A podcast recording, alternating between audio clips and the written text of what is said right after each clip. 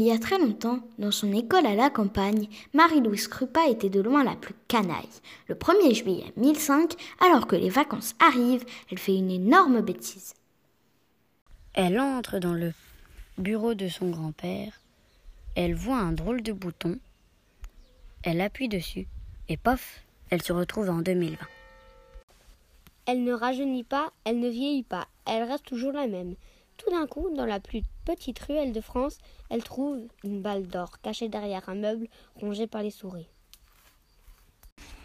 Elle prit la balle délicatement, l'examina et remarqua une petite lettre.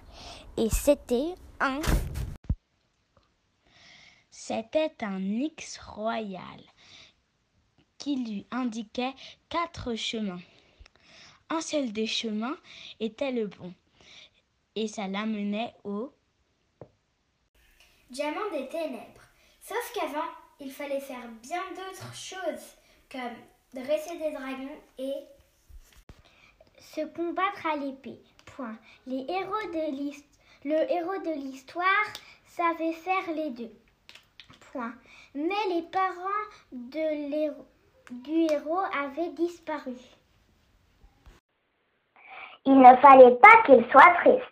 Il repensa à son amie Chelita, une championne du lance-pierre et douée pour les blagues.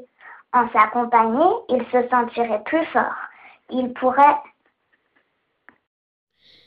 il pourrait faire du sport, escalader des murs et faire rire la terre entière.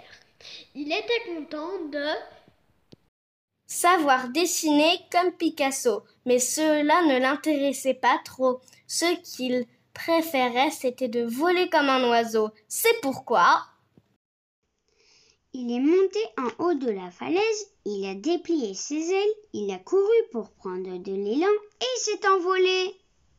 Mais pendant son envol, il a vu plein d'oiseaux se jeter dessus et s'écrasa sur le sol. Il essaya de se relever, mais il n'arrive pas à se relever. Alors, alors son copain arriva pour l'aider à se relever. Ils allèrent se promener et ils s'amusèrent bien. Fin.